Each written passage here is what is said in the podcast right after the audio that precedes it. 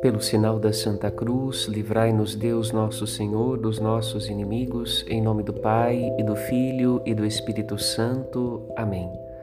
No caminho da palavra de Deus, esta quinta-feira carrega uma palavra dura de Jesus. Quem não está comigo está contra mim. Se entendemos que o Filho de Deus, feito homem, carrega a sabedoria divina para nos enriquecer e desprezamos seus ensinamentos, desprezamos Deus mesmo e sua sabedoria e desprezamos a sua bênção. A fé nasce de um coração que ouve a Deus e proclama suas maravilhas.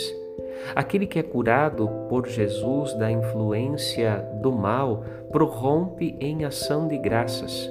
Sem a palavra divina que edifica a partir dos ouvidos, a fé morre, a alma morre.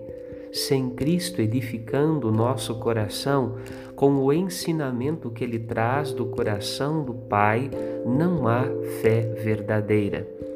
Nosso coração, sem a palavra de Jesus, está continuamente inclinado ao mal e não vê a esperança da ressurreição. Que a paz de Cristo habite o seu coração. Padre Rodolfo.